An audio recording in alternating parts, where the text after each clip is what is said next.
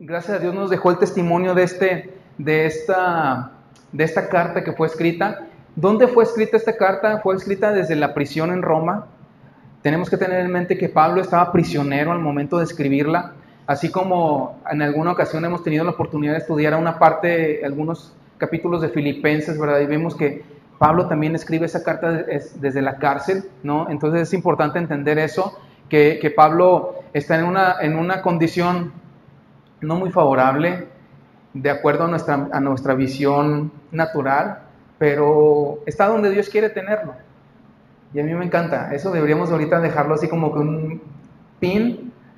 Tal vez ahorita no estás en el lugar donde quieres estar, pero estás donde Dios te quiere tener.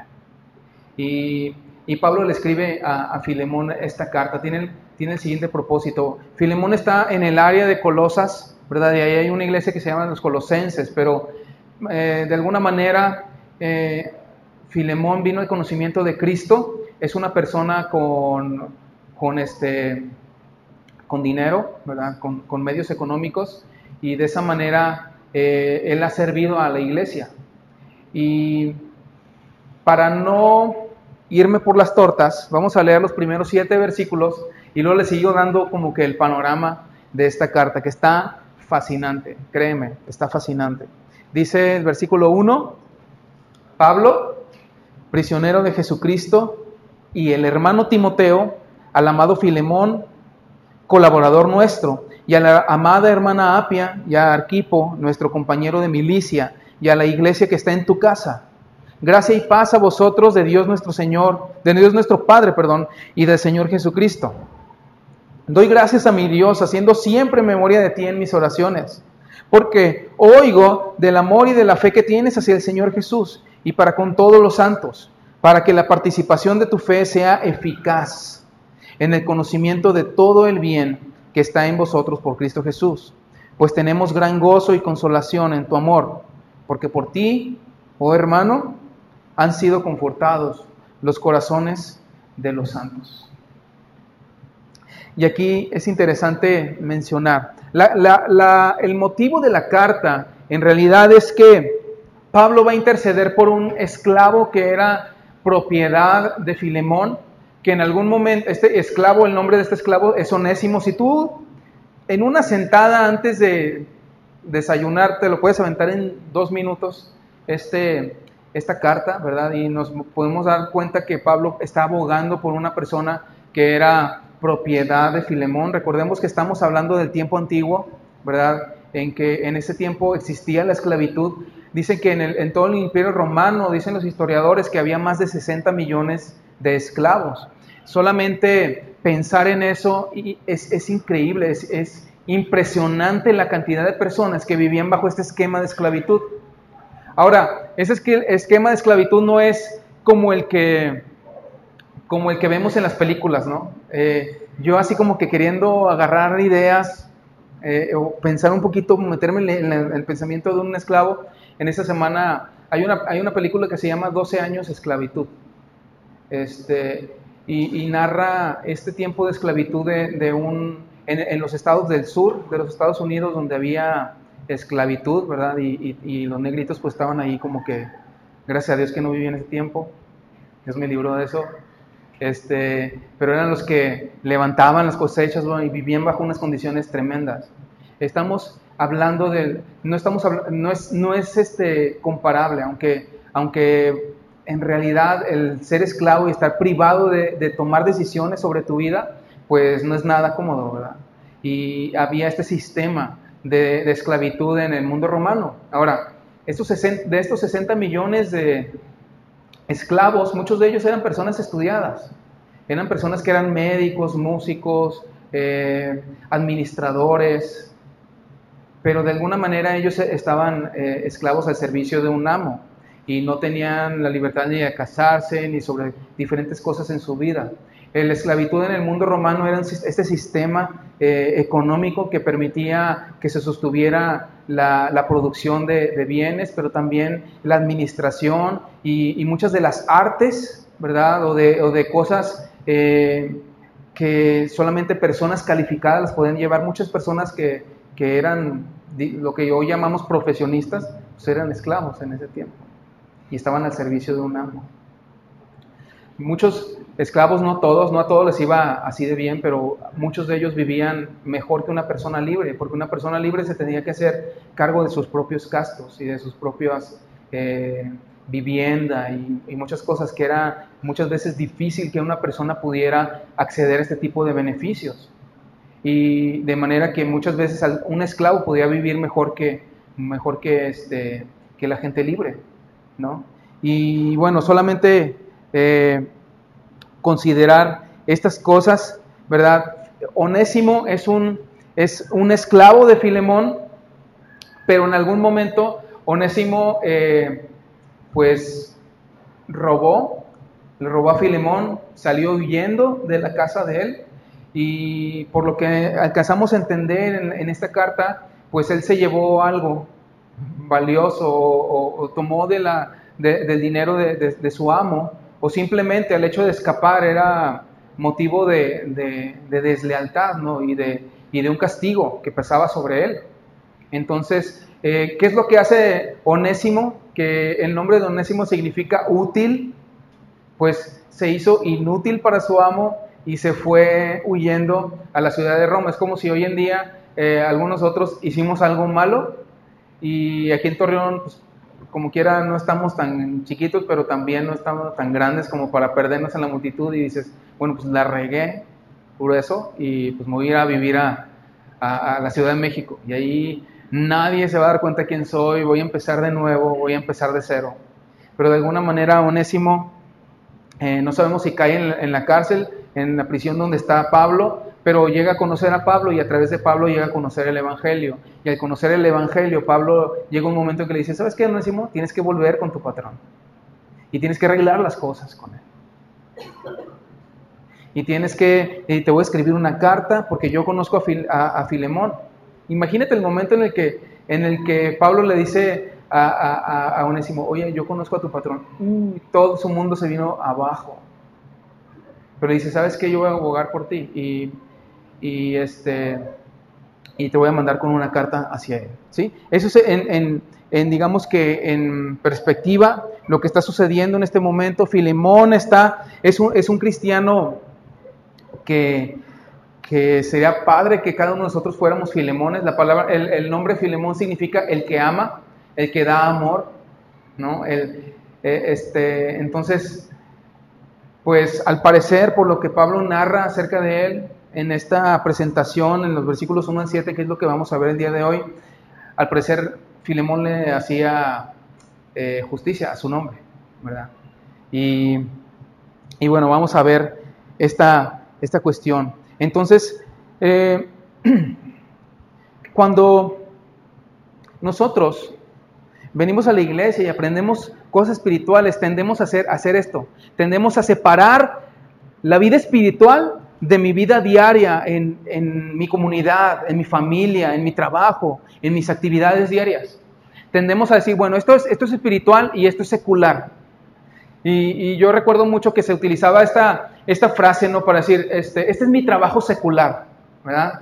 Y, como, como, diciendo, bueno, en este, en este trabajo Dios no tiene nada que ver. Lo que hago para Dios, pues es este, sirvo en el ministerio, etcétera, pero mi trabajo secular es, soy vendedor de periódicos. Pero la realidad es que el Evangelio debe permear en todas nuestras actividades diarias. Y una, carta importante en este pensamiento, una carta importante en este sentido es la carta de Filemón. Porque si bien es cierto que toda la escritura es inspirada por Dios y es útil para enseñarnos, para redarguir, para corregir, para instruirnos, a veces nos queda, nos queda muy en el aire y pensamos que eso solamente para tener más conocimiento de Dios o más conocimientos acerca de la Biblia, lo cual cuando no lo aplicamos en nuestra vida diaria se convierte solamente en un conocimiento. Pero la carta a Filemón es un ejemplo de cómo podemos aterrizar la creencia que tenemos de que Cristo nos ha salvado, nos ha, nos ha regenerado y nos ha llevado a una nueva vida y cómo eso tiene que verse en nuestras relaciones y con las personas que tenemos a nuestro alrededor. ¿Sí me explico? Siempre tratamos de que aquí en el horizonte la palabra de Dios tenga una aplicación práctica en nuestra vida.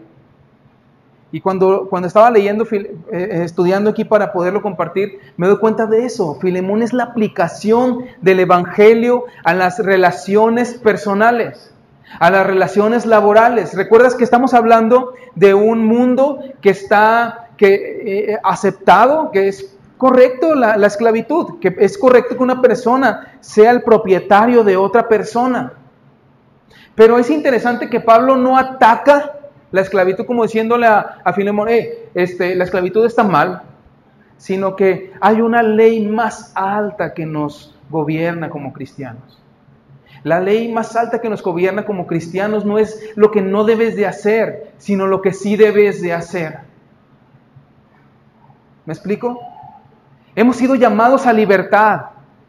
Y esa libertad nos pone en comunión con otros creyentes, nos pone en comunión y en comunicación y, estrecha lazos con las personas que nos rodean. No podemos extraernos en la vida cristiana y decir, bueno, eso es allá espiritual y esto es material y terrenal.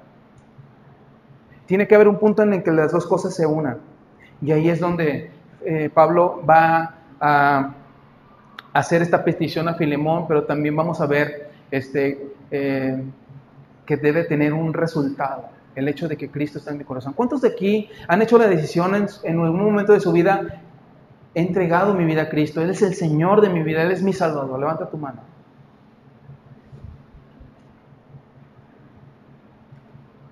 Creyentes. Estoy hablando creyentes entonces. Estoy hablando de personas que hemos probado la gracia de Cristo, ¿verdad? Estoy hablando de personas que sabemos que fuera de Cristo no hay salvación y que solamente a través de la fe en Él podemos acceder a la vida eterna. ¿Bien?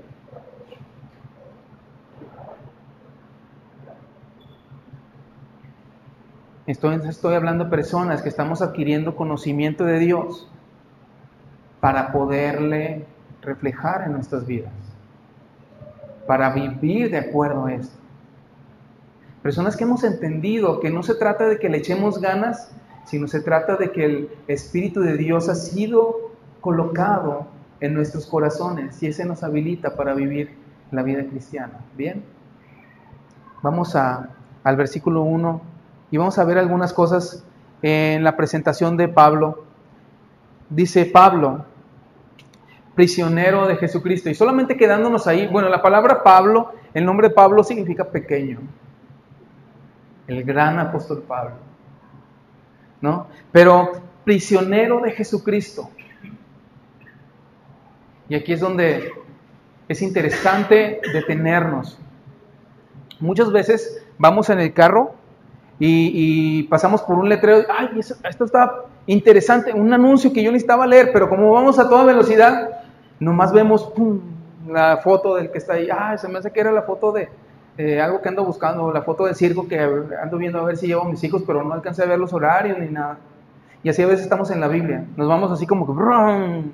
Y los detalles son importantes, sobre todo en una carta tan, tan, tan breve como la es la de Filemón.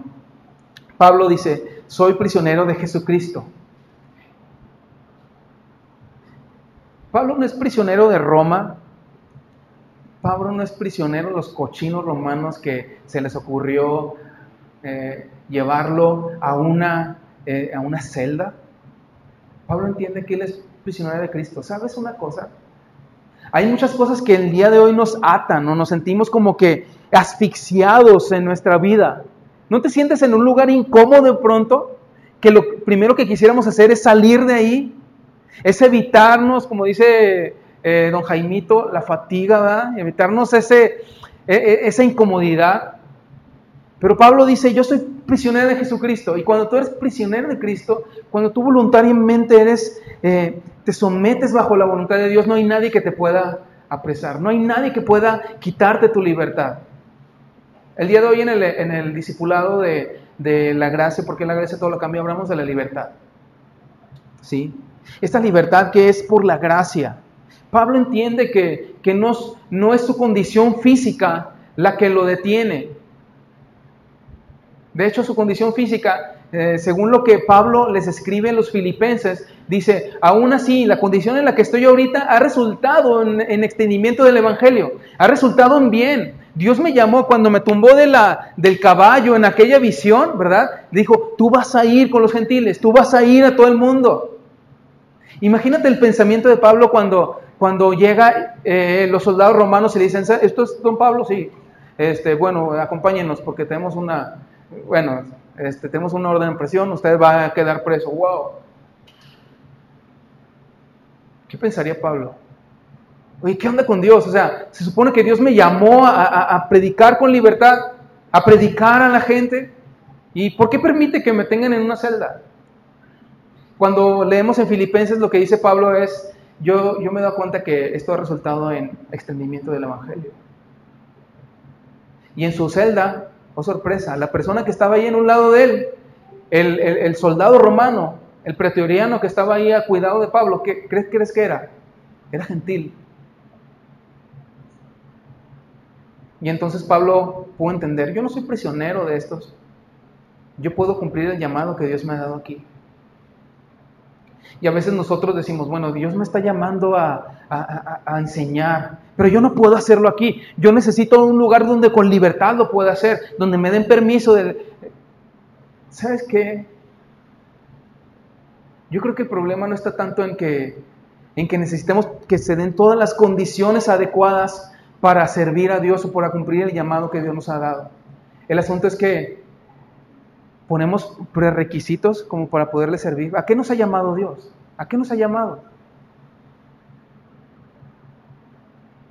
Según Gálatas dice que a libertad hemos sido llamados, solamente que no utilicemos esa libertad como ocasión para la carne, sino servidos por amor los unos a los otros. Por ende, ¿a qué hemos sido llamados? A servirnos. Es que yo no puedo servir como lo hizo Filemón porque yo no soy rico como él. Es que yo no puedo servir como hizo Pablo porque Pablo, pues era Pablo. Pues Pablo estaba en una condición donde tenía que depender completamente de Dios y, tenía que hacer su ministerio solamente.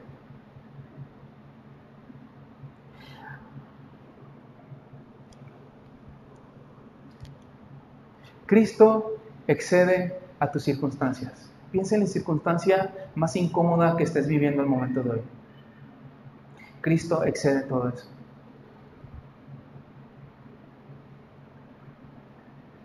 Cuando llega la, enfermedad y te limita muchas cosas, tú puedes decir, yo no soy prisionero de esta enfermedad, yo soy prisionero de Cristo.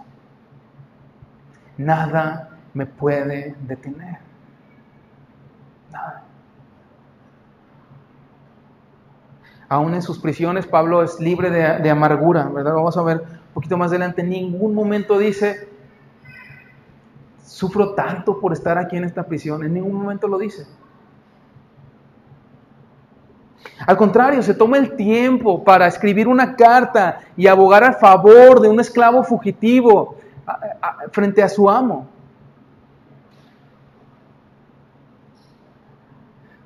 Cuando sufres por la causa correcta, la misma causa te sostiene. Cuando sufres por el Evangelio, el hecho de saber que tú has sido alcanzado por este Evangelio te sostiene. Cristo es nuestra causa. Y así como Pablo dice, yo soy prisionero de Cristo, en esas palabras Él nos puede enseñar tantas cosas. Y a veces nosotros decimos, bueno, soy, estoy en esta situación y sabes, por eso yo no puedo eh, servir a otros, por eso yo no puedo este, ir a la, iglesia, aprender, ponerme al servicio, eh, etcétera, muchas cosas. ¿Qué es lo que te impide? ¿Qué es lo que nos impide? Cualquier circunstancia puesta en las manos de Dios, cualquier circunstancia que pueda obstaculizar nuestra idea. El problema es que tenemos muchas ideas aquí puestas. Mira, yo podría decir, bueno, es que si, si, si, estuviéramos en un lugar más grande, si tuviéramos más personas, si tuviéramos, este, no sé, un equipo mucho mejor, si tuviéramos, Estuvimos en, en otro lugar posiblemente, pero sabes, donde Dios nos ha puesto, lo que Dios nos ha puesto a hacer, eso es lo que hemos estado llamados solamente a ser fieles con eso. Y eso, créeme, ¡pum! Es una dura. Porque tantas veces ponemos condiciones a Dios como que, bueno, Dios, si tú me dieras esto, si tú me dieras esta bendición, yo, yo te estaría sirviendo. No son las circunstancias las que nos detienen, es nuestro corazón. Pablo identifica a Filemón como su colaborador, dice, y, sabes, eh, Filemón, Timoteo está conmigo. ¿Y quién es Timoteo? Pues es este amado eh, colaborador de Pablo, ¿verdad? Este pastor joven que eh, es muy probable que Filemón le conocía, ¿verdad? Y, Pablo le está diciendo, sabes, yo te voy a escribir, te estoy escribiendo esta carta, y, Filemón, pero Timoteo, que es tu cuate también, él, está conmigo y está de acuerdo con esto, y también te saluda. Es colaborador nuestro. Y Pablo identifica a Filemón. Tal vez Filemón no era ni pastor, ni encargado de ninguna obra, pero era un creyente común y corriente como nosotros, que simplemente había entendido que Cristo le había alcanzado y que también tenía cosas en su vida en las que el Evangelio tenía que ser aplicado. Y, y, Pablo le dice, ¿sabes qué? Es colaborador nuestro. Todos jalamos para donde mismo. Todos tenemos el mismo objetivo. Sabes, cuando tú y yo venimos a Cristo, no solamente hemos llegado a un, punto, a un lugar donde mis necesidades van a ser cubiertas, sino hemos llegado a un lugar donde yo puedo servir a otros por amor. Hemos llegado a un lugar donde, donde yo tengo un mismo propósito junto con una comunidad de creyentes. Somos miembros los unos de los otros. Y, y Filemón dice, amado Filemón. Así como a ti te gusta dar amor, ¿sabes qué, Filemón? Te amamos. Amado Filemón. Eh, es nuestro colaborador. Versículo 2. Eh, y a la armada hermana Apia y Arquipo, eh, nuestro compañero de milicia, y a la iglesia que está en tu casa.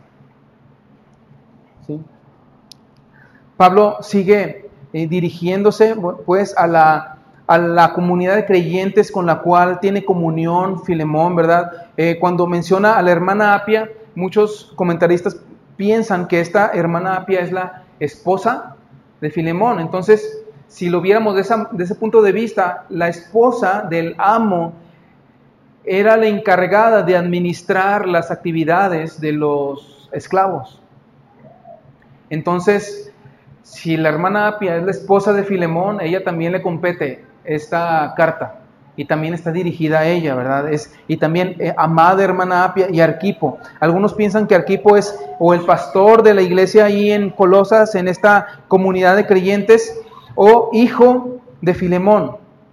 Y lo menciona como compañero de milicia, como alguien que estaba llamado también al ministerio. En la carta a los, a los colosenses, al final, eh, Pablo se refiere a Arquipo y le dice, mira bien, Arquipo, y, y, ponte trucha porque cumple el ministerio que Dios te ha dado, pon atención a donde Dios te ha llamado. Y al parecer Arquipo era este pastor eh, que estaba encargado o que había recibido el llamado de parte de Dios de servir a esta comunidad de creyentes. Y dice, y a la iglesia que está donde? En tu casa.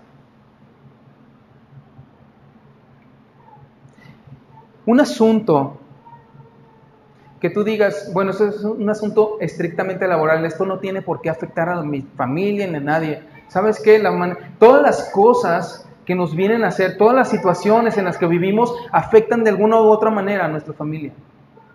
Y todas las decisiones de un cristiano son decisiones espirituales, ¿sabías? No podemos decir, ah, esto es carnal, esto es espiritual. Todas las decisiones son espirituales. O creemos a Dios y creemos a Dios tan creemos a Dios que nos ha dado capacidad para discernir, para elegir las mejores opciones, tratando de agradarle a él. Todo es espiritual. Y la hermana Apia y Arquipo, que también a ellos es dirigida esta carta, ¿verdad? Le saluda Pablo.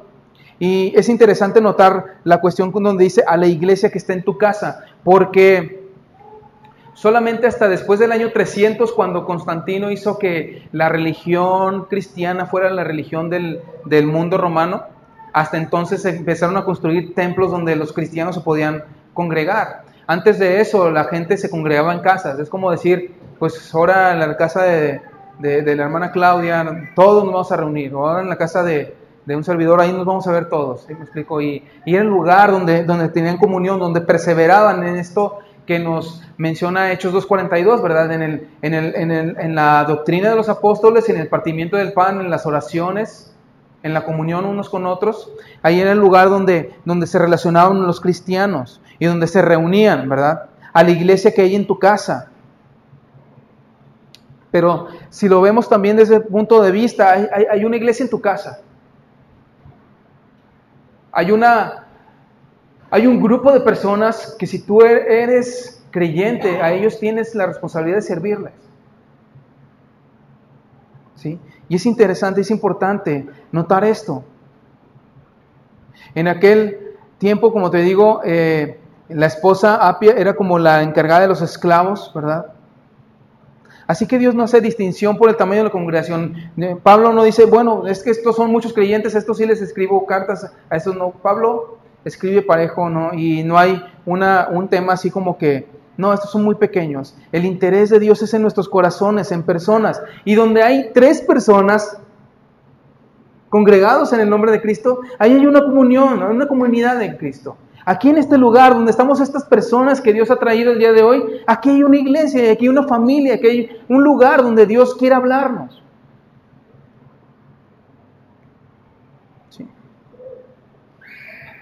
Pablo hace su, su presentación, ¿verdad? Ya se refirió a, Filemón como un amado, como un colaborador, se refirió a Arquipo, que pensamos que es el pastor de esta comunidad de creyentes, como un compañero de milicia. Es decir, Pablo lo que está diciendo es, ¿saben que todos apuntamos a donde mismo?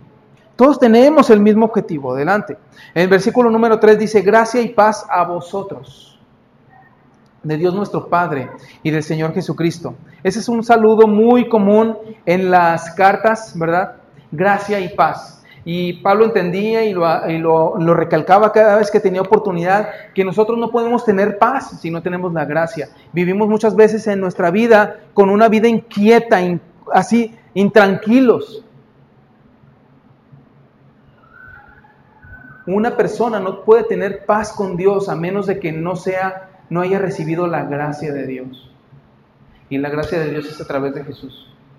Romanos 5.1, justificados pues por la fe, tenemos paz para con Dios, por medio de nuestro Señor Jesucristo. ¿Sí? Y dice paz, gracia y paz. Primero gracia y luego paz. Para que tú y yo podamos tener paz con Dios o paz de Dios, tenemos que reconocer que somos pecadores y que necesitamos un Salvador. Y poner nuestra fe en ese Salvador que Dios ha provisto como el camino para poder dirigirnos hacia Dios. Y es Jesucristo. Y no podemos tener paz con Dios a menos que tengamos a Cristo en nuestro corazón. Pablo está dando este saludo que es como una, un recordatorio o una cápsula pequeñita donde cabe el Evangelio. Gracia y paz. Gracia y paz a vosotros, de Dios nuestro Señor, de Dios nuestro Padre, perdón, y del Señor Jesucristo. Cuando la simple palabra a vosotros significa que eh, eh, la gracia no es solamente para mí y yo, nada más. Cuando tú o yo hemos sido reconciliados con Dios a través de Cristo, eso nos abre un panorama a creyentes que también son parte de nosotros. Dice a vosotros. No, no nada más dice gracia y paz a ti, Filemón, no dice a, a vosotros. Entonces, eso eh, muestra un compañerismo por sí mismo que existe. Hay un compañerismo entre todos aquellos que hemos recibido la gracia y la paz de Dios. De forma que eh, en algún momento tú puedes llegar a un lugar donde este, no tienes ni familia, ¿verdad? Pero identificas a alguien que es cristiano y hay algo, hay comunión, hay comunidad entre, entre, los, entre los creyentes, ¿verdad? Y sabes que puede haber confianza y puedes decir, este, tú eres mi hermano, a lo mejor no vamos a la misma iglesia, pero somos creyentes en Cristo. Gracia y paz a nosotros de parte de Dios. Adelante. Ahora sí, eh, Pablo va a empezar a hablar acerca de Filemón, algunos rasgos. Y yo quisiera que, que lo notáramos nosotros porque es importante que, que, pensemos en ello como un llamado para cada uno de nosotros.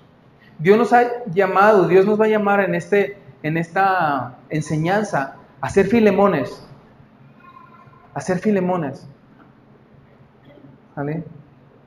Eh, dice, doy gracias a mi Dios, haciendo siempre memoria de ti en mis oraciones. ¿Por qué? Porque oigo del amor y de la fe que tienes hacia el Señor Jesús y para con todos los santos.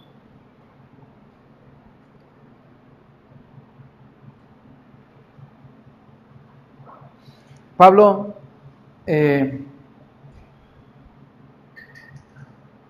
daba gracias a Dios por una cosa muy importante. Se acordaba de Filemón en sus oraciones.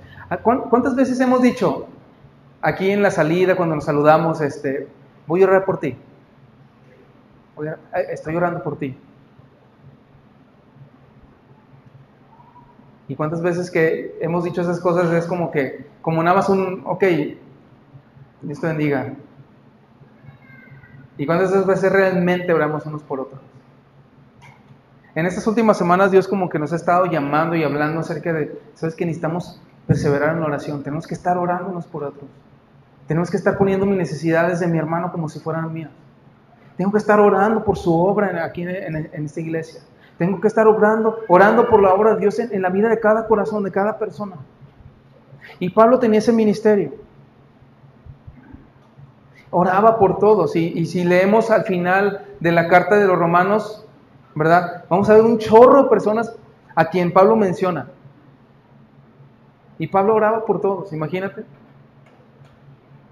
Imagínate lo que es orar. Ahora, ¿qué es lo que ¿qué es lo que, eh, cuando, cuando Pablo se acuerda de Filemón, qué es lo primero que piensa? Ay, yo doy gracias a Dios por la vida de Filemón. ¿Sabes qué? Escucho, llegan a, a mis oídos noticias de que Filemón es un creyente que está amando a los que están a su alrededor, que está no solamente disfrutando del Evangelio, no solamente disfrutando que Cristo le amó, sino está amando a los que están a su alrededor. ¿Sabes? Cada vez que me acuerdo de ti doy gracias a Dios.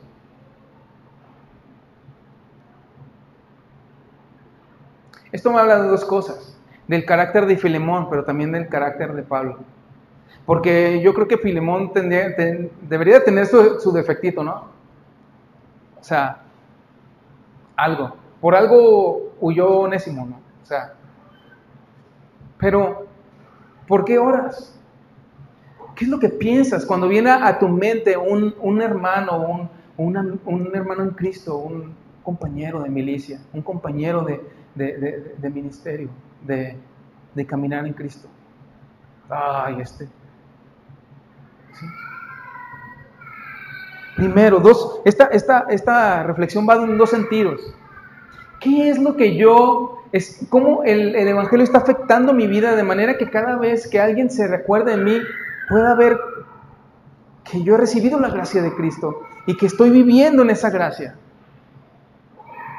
Y, y de otra forma, analizarme a mí mismo y también pensar, ¿sabes qué? Yo cuando pienso en esa persona, cuando me sale eh, una notificación de que publicó algo en su Facebook, lo primero que pienso es, ay, a ver qué, ahora con qué sale.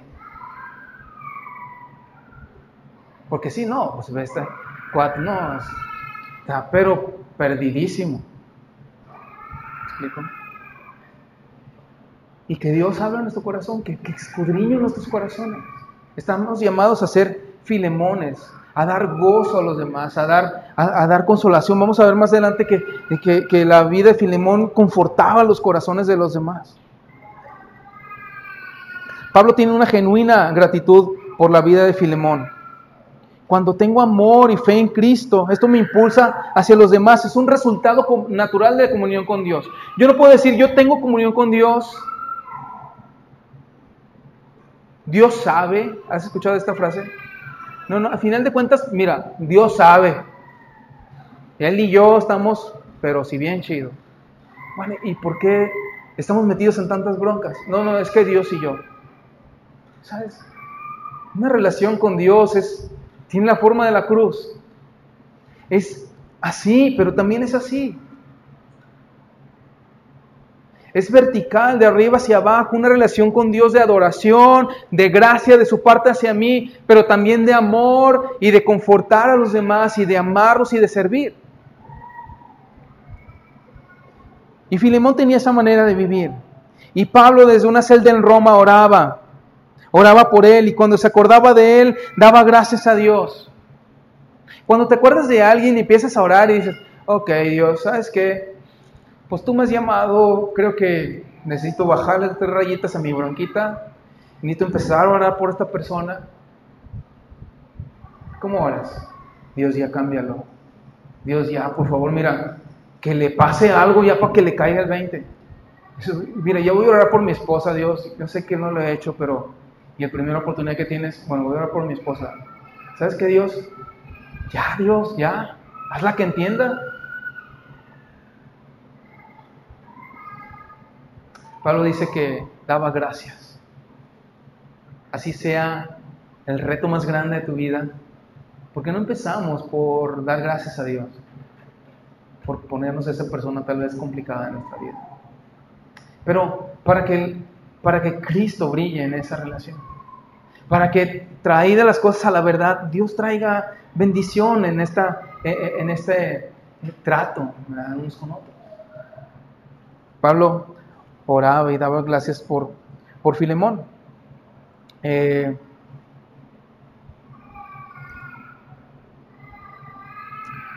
una relación de amor y fe con Cristo me tiene que llevar necesariamente a buscar comunión con todos los que son de Cristo.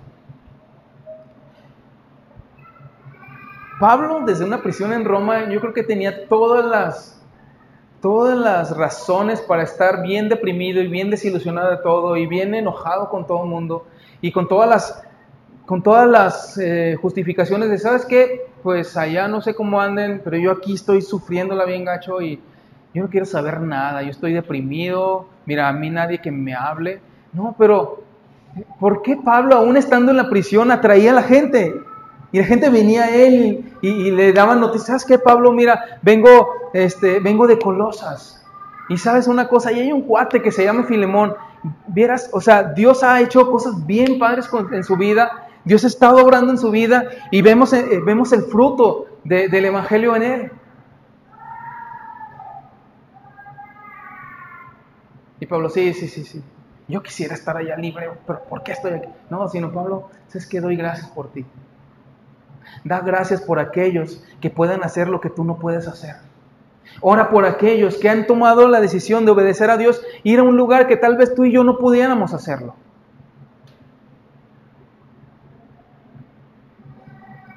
Pero a veces decimos, ah, ¿por qué yo no soy el que está allá?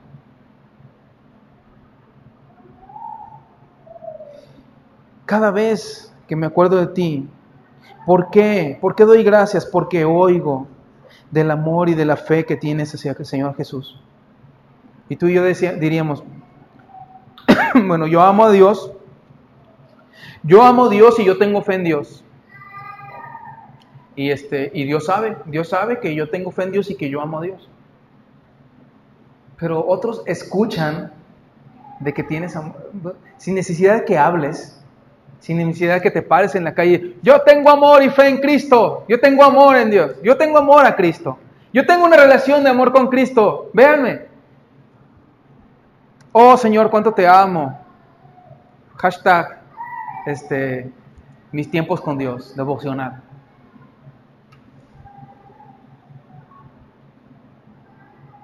La fe y el amor se oyen, ¿sabías?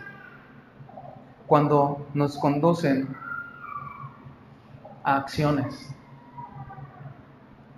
Cuando amamos a Dios y amamos a los demás, cuando nuestra fe se traduce en una manera de vivir en la que Cristo sea glorificado, eso se oye, créeme, llegan las noticias. Así como cuando andamos de necios y de corajudos y de peleoneros, también se oye.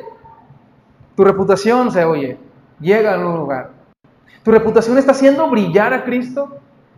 Mi manera de vivir está haciendo brillar a Cristo. ¿Puede alguien escuchar mi, eh, el nombre de mi nombre y decir gracias Dios por él?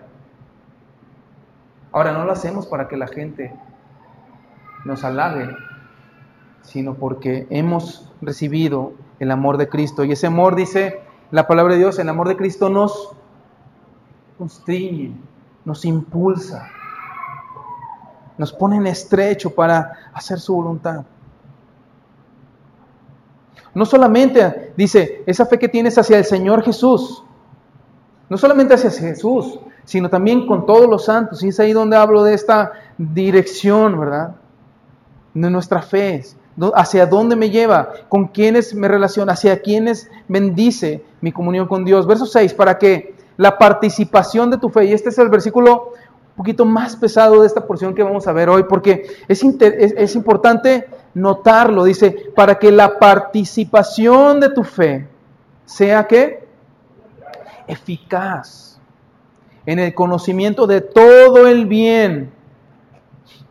Esta palabra es clave, que, ¿qué dice ahí? Está en vosotros, ¿por quién? Por Cristo Jesús. Los que levantamos la mano hace rato dijimos, Cristo está en mi corazón, yo le he entregado mi vida. ¿Tú sabías que hay, hay un bien, hay, hay un bien inmensamente abundante en tu corazón? Desde el momento en que aceptaste a Cristo, le rendiste tu vida, le entregaste tu corazón y Él vino a habitar en, en ti.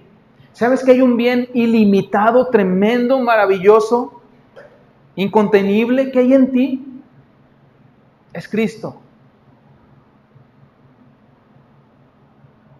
Pero la manera en la que ese bien y ese conocimiento de Cristo puede ser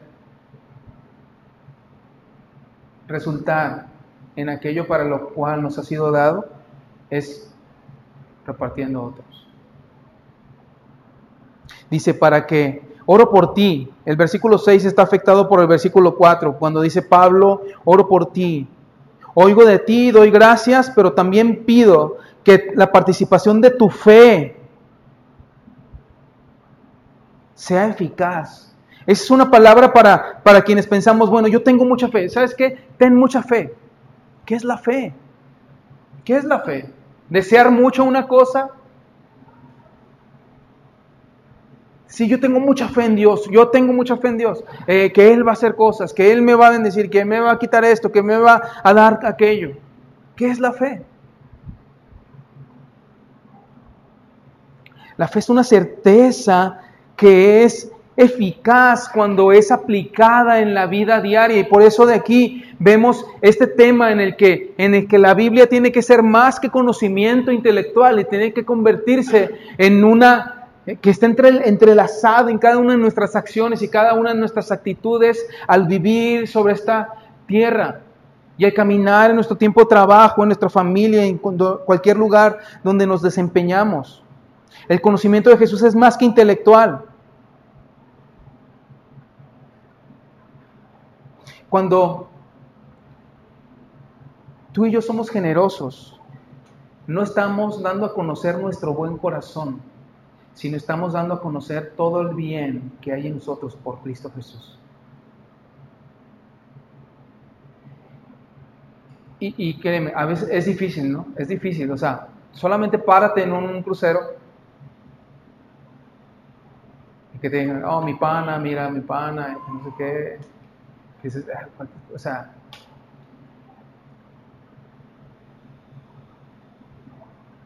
cuando se acerca una persona con necesidad y lo primero que pensamos es, ah, me va a hacer menso.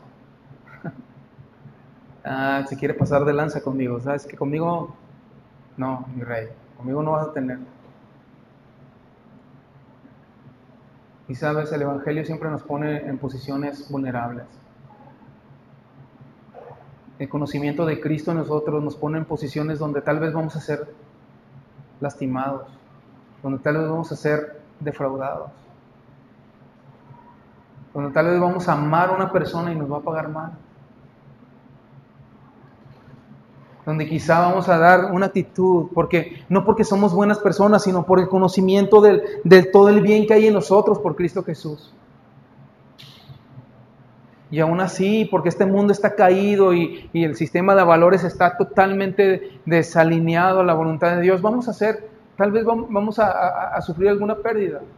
O vamos a sentirnos, al menos que se burlaron de nosotros.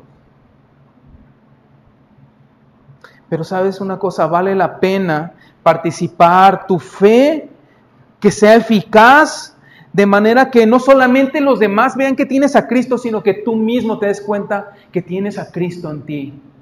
Cuando ves algo, y es que ese es un tema importante, porque muchos de nosotros decimos, bueno, Dios, a ver, a ver, ¿qué me gusta hacer? Este, y bueno, yo soy bien hospitalario, desde siempre he sido así una persona que, se interesa por las necesidades de los demás, que si alguien está de paso en, la ciudad, le digo, ¿sabes qué? ¿Te puedo servir en algo? Mira, puedes estar en mi casa, etcétera, le pongo una cama. Yo siempre he sido así. Ah, entonces yo creo que, que, que cuando lo hago es, es, o sea, no se trata de habilidades humanas. No estoy diciendo que no lo hagas. Estoy diciendo que es una obra de Cristo en ti. Aunque tú seas bien buena gente, bien padre, ahora lo haces por un motivo diferente. Antes lo hacías para, oh, qué buena persona es. Oh, qué maravilloso es. Hoy lo haces porque Cristo está en ti. Pero también tendemos a, a, decir, bueno, yo me voy a poner en un lugar donde yo estoy cómodo, donde yo pueda hacer las cosas. Donde si yo soy muy hospitalario, pues yo me pongo ahí recibiendo a la gente. Si yo soy muy cariñoso con los niños, entonces voy a poner a dar clases de niños. Y no está mal, créeme. Pero todo servicio a Dios, cuando queremos que Cristo se muestre en nosotros, debe de ir más allá de nuestras propias aptitudes y de nuestras propias capacidades. Es Cristo en. Para que conozcas la participación de tu fe, entonces va a ser eficaz y no solamente los demás van a conocer a Cristo a través de ti, sino tú vas a conocer que Cristo está en ti. Y eso es un gran beneficio, créeme. Tendemos a hacer cosas de la siguiente manera. Ok, Dios me está diciendo, y, bueno, ya dijo el pastor que pues no discrimine a los, pan, a los panas. Y entonces, pues va, bueno, voy a echar puras monedas de peso y los voy a estar ya, total, pero a veces, a veces tendemos a lo siguiente, tendemos a hacer cosas para cumplir. Nuestra pregunta interior es, ¿cómo puedo cumplir con este mandato de Cristo sin comprometerme demasiado, sin meterme tanto, sin hacer tanto sacrificio? Y esa manera de pensar es nociva porque estamos confiando en nuestras habilidades y no estamos dando a conocer todo el bien que hay en nosotros en Cristo Jesús. ¿Me explico? Si no es Cristo en nosotros, si estamos simplemente tratando de tapar bocas y decir, bueno, pues para que no digan que no vengo, pues ahí está, ya, ahí estoy ya. ¿A qué horas? A, la, a las 10, ok, ya. No, pues para que no digan que no ofrendo, pues ahí está, hambre, ya. Para que no digan que no sirvo, bueno, ¿en, qué puedo hacer? Ok, no, pues lo que sea, menos tiempo. Tendemos a tener una actitud donde, donde sea el menor sacrificio posible, ¿verdad? Y créeme, esto no es como para aquí para allá, está aquí para acá también. ¿Cuál es nuestra actitud al momento de servir a Cristo? Estamos dando a conocer todo el bien que hay en nosotros por Cristo Jesús. La manera y la actitud en las que estamos sirviendo a Dios está reflejando que Cristo está inmerso en cada decisión y en cada acto que hacemos.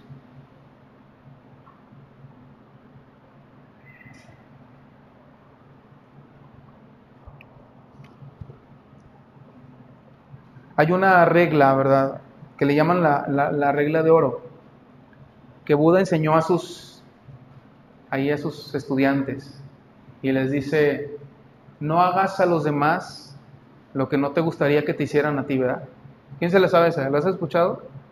Y decimos, oh, oh, es una verdad espiritual, oh, es una verdad casi bíblica. Por eso yo no le hago a nadie mal a nadie, no le hago mal a nadie, pero tampoco le haces bien. No, no, no, yo por eso no hago mal. Yo, para que no se metan conmigo, yo no me meto con nadie. Pero sabes que Jesús fue más allá. De la manera que quieras que hagan contigo, de esa manera también tú hagas a otros. No es negativo. El, Evangelio, el, ser cristiano no, es, no se trata de lo que no hago, sino se trata de lo que sí hago en Cristo. Para que la participación de tu fe sea eficaz en el conocimiento de todo el bien que está en vosotros por Cristo Jesús. ¿Sabes? Todo aquel, Pablo se está refiriendo, Filemón, tanto tú como Apia, como Arquipo, como Timoteo que está aquí conmigo, todos nosotros nos ha sido depositado el don de la salvación a través de Cristo.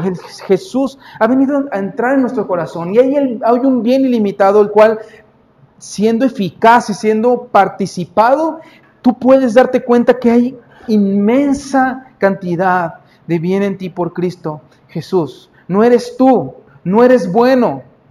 No se neutraliza esta palabra que dice la Escritura, no hay justo ni aún uno. Estamos en eso todos. No hay justo ni aún uno, pero Cristo ha sido depositado en nuestros corazones. Él es la nueva vida, Él es la fuente de, vida eterna. Adelante, versículo número 7, pues tenemos gran gozo y consolación. Y si la leemos de un punto de vista así como que medio Joel, es como diciendo, órale Pablo, te estás pasando machín con el Filemón, ¿eh? o sea, Estás diciendo, oye Filemón, eres como que súper cristiano, ¿qué? Pero Pablo tenía que ser honesto, ¿no?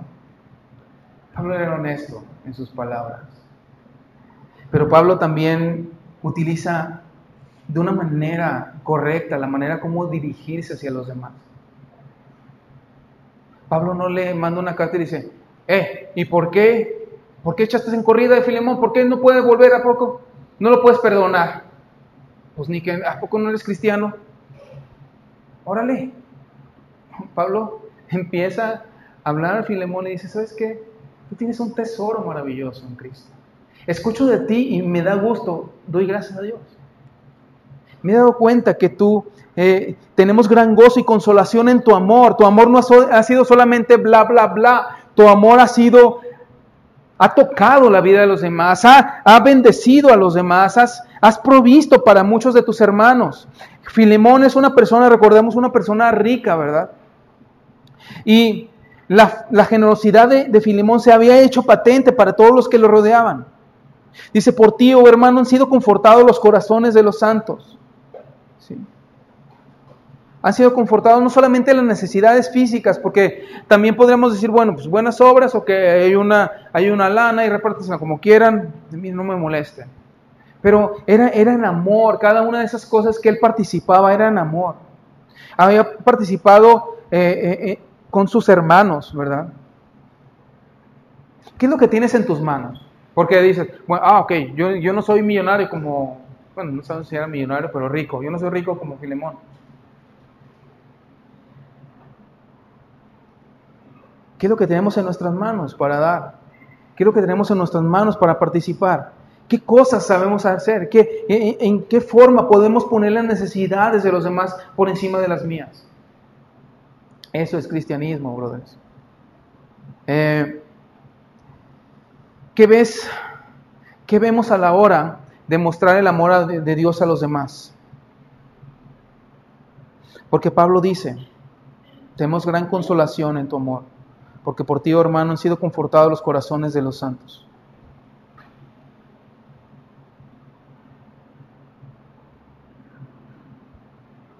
Filemón pudo haber dicho, ¿sabes qué? A mí ya me lo hizo una vez, este ingrato onésimo. A mí ya nadie me lo va a hacer, ni esclavo ni libre. Yo no me meto con nadie, que no se metan conmigo. ¿Saben qué? Si quieren, ahí está la ofrenda, ahí está, ok, voy a la iglesia, todo bien. Ustedes en su lado y yo en el mío. Porque ya saben qué, yo ya no estoy como para que me vuelvan a, a, dar. No, es así.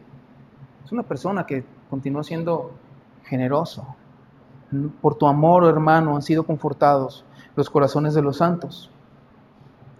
No necesitas muchos recursos para confortar el corazón de una persona que está a tu lado. No necesitamos eh, que condiciones extraordinarias se den para poder servir a Dios, ¿verdad?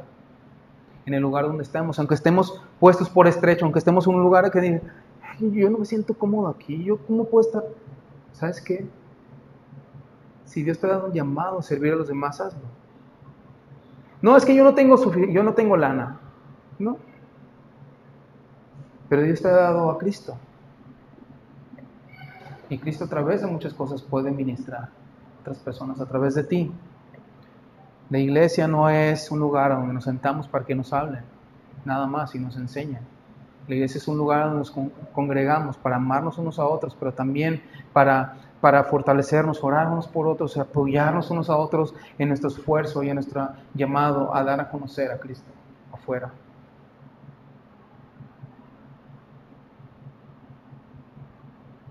Cuando vemos una persona, oye, esta persona, si fuera, al menos si no fuera tan así,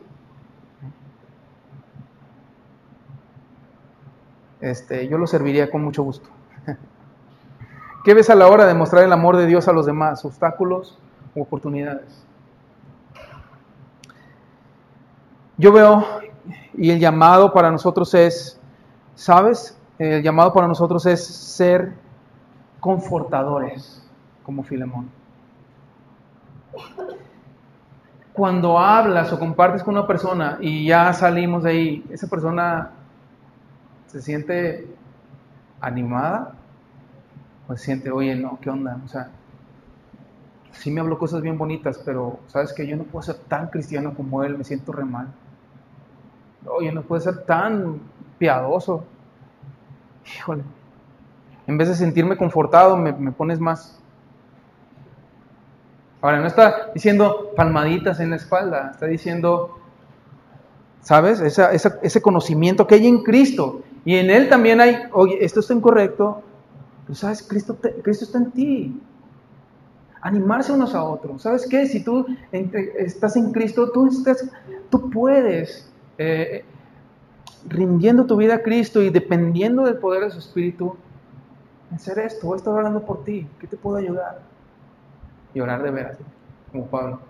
Ok, la situación en la que estamos en este momento es en la que Dios nos ha puesto y Dios espera que seamos útiles al llamado que Él nos ha dado. Por eso es el poder, es Dios poderoso. Por eso Dios usó a Pablo aún estando preso. No estuvo todo el tiempo preso, pero una buena temporada estuvo preso. Así que nada hay que nos pueda detener, ni su obra en mí, ni a través de mí. Si tenemos recursos, lo que, tengamos, es lo que necesitamos para hacerlo, lo, que Dios nos ha llamado a hacer. No estemos así como que, bueno, y si yo supiera más de la Biblia, yo podría hablar de Cristo.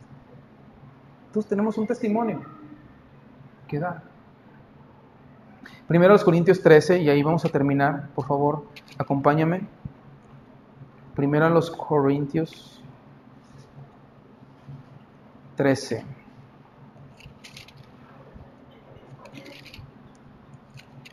Y quiero terminar con este, con este pasaje justamente porque cuando se enseña este tipo de, cosas en, los, en, los, sermones, tendemos a pensar que a lo que me están diciendo es que me vuelve el más amoroso de todos y haga cosas y haga cosas y me ponga y me ponga a, a, este, a servir y, y a repartir y todo eso.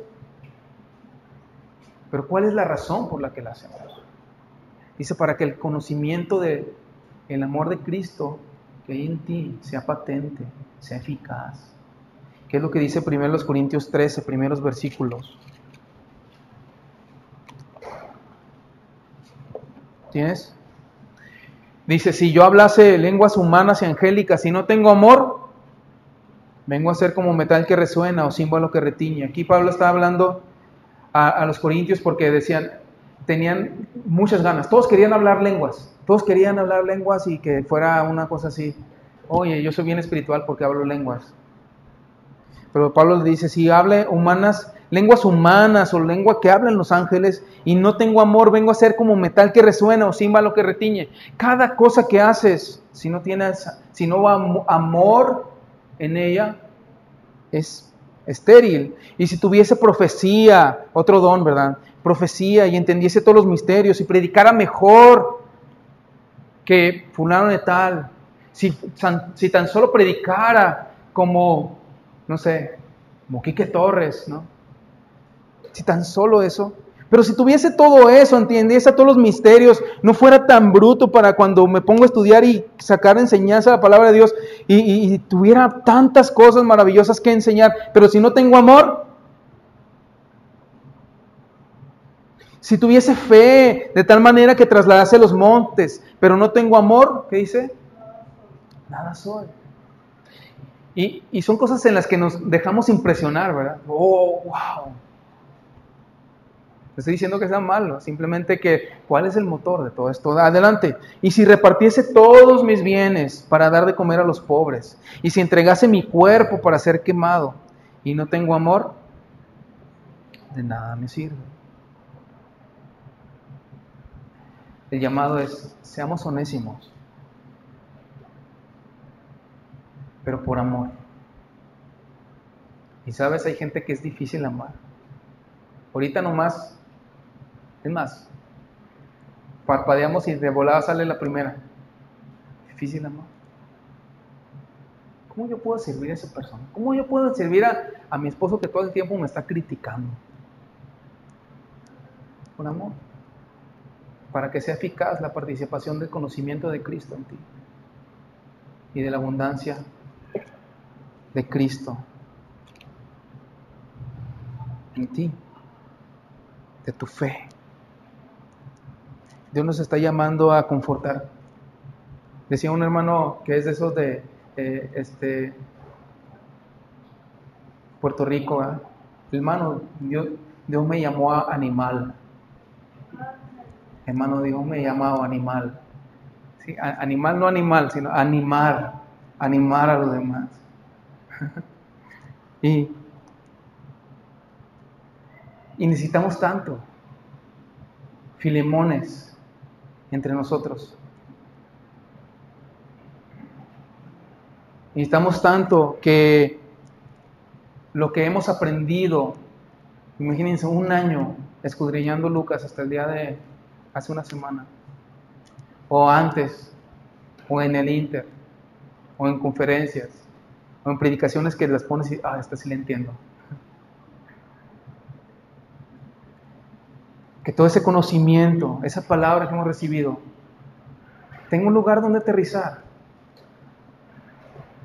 Tenga una cancha donde verse, tenga un ámbito físico, relacional en el que se pueda ver.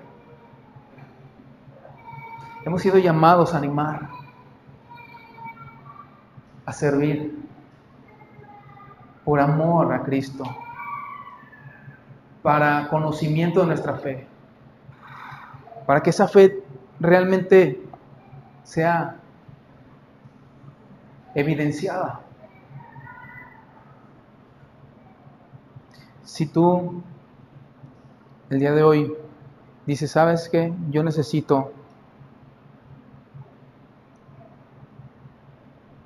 primero pedir perdón a Dios y buscarle su gracia. ¿Sabes? No es una oración en la que necesitemos durar una hora. Es simplemente, Señor, ¿sabes qué? Me he perdido en este tema. He visto las cosas, me estoy quejando de mi situación. Estoy quejándome de los demás. Ayúdame, Señor, te necesito. Pero tal vez eso sea imposible porque o no tengo a Cristo o tengo un corazón duro. Dios tiene la respuesta para eso. Si no tienes a Cristo, hoy, hoy, sería un buen día para que le entregues tu vida. Porque sabes, es el gran beneficio de saber que la gracia que nos alcanzó, que alcanzó a Filemón, también te puede alcanzar a ti y a mí. Y un hombre que era eh, tal vez igual de pecador que cada uno de nosotros, pudo participar su fe de una manera evidente para mostrar que Cristo estaba en su vida. Así vamos a cerrar nuestros ojos y vamos a tener una oración.